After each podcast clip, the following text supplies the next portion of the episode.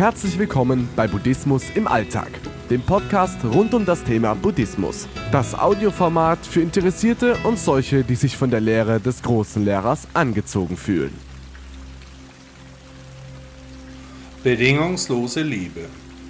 Wir wünschen uns geliebt zu werden. Es sollte natürlich auch bedingungslose Liebe sein, so wie wir sind, so wollen wir vollumfänglich akzeptiert werden.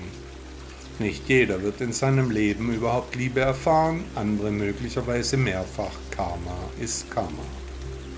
Häufig scheitert eine mögliche bedingungslose Liebe schon alleine daran, dass wir uns selbst so gar nicht lieben. Wie soll uns dann eine andere Person sogar bedingungslos lieben?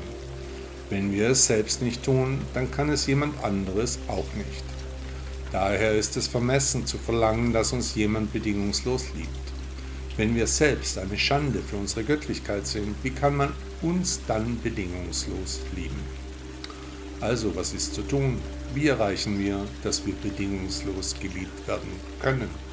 Ganz einfach dadurch, dass wir lernen, uns selbst bedingungslos zu lieben, also keine Bedingungen an unser Ich stellen, uns zu akzeptieren, wie wir eben sind.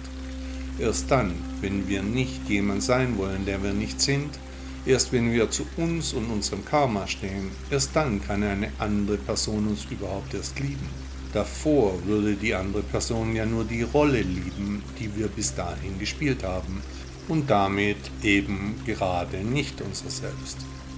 Wir sind so, wie wir nun einmal sein müssen. Das Leben ist vorbestimmt, uns trifft keinerlei Schuld daran. Deshalb können wir uns in der Konsequenz auch wirklich selbst lieben. Wir sind unschuldig.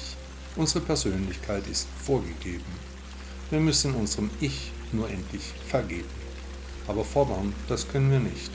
Wenn wir bedingungslose Liebe finden sollen, dann wird das so sein. Ein Erzwingen ist nicht möglich. Und bedingungslose Liebe, das kann man nicht erwarten, das muss man bereit sein, selbst zu geben. Erst wenn wir alles Wollen aufgegeben haben, wenn wir uns nichts mehr wünschen, dann haben wir überhaupt erst eine Chance, bedingungslose Liebe vielleicht einmal kennenzulernen. Hinterfrage deine Gedanken zur Liebe, gehe den Gefühlen auf den Grund. Das Leben ist keinesfalls nur romantisch, die Menschen haben Gründe für ihre Handlungen. Ich für meinen Teil, ich liebe meine Tochter ohne irgendwelche Bedingungen. Die Liebe zu unseren Kindern ist rein und ursprünglich. Kann ich eine solche unverfälschte, bedingungslose Liebe auch zu meinem Partner empfinden? Kannst du das? Die russische Theoretikerin Emma Goldman sagte einmal, wenn man Liebe nicht bedingungslos geben und nehmen kann, ist es keine Liebe, sondern ein Handel, in dem ständig Plus und Minus miteinander aufgewogen wird. Der französische Schriftsteller Victor Hugo sagte zum Thema, es gibt nichts Schöneres als geliebt zu werden, geliebt um seiner selbst willen oder vielmehr trotz seiner selbst. Und Konfuzius sagte einmal, was du liebst, das lässt du frei. Kommt es zurück, gehört es dir, für immer.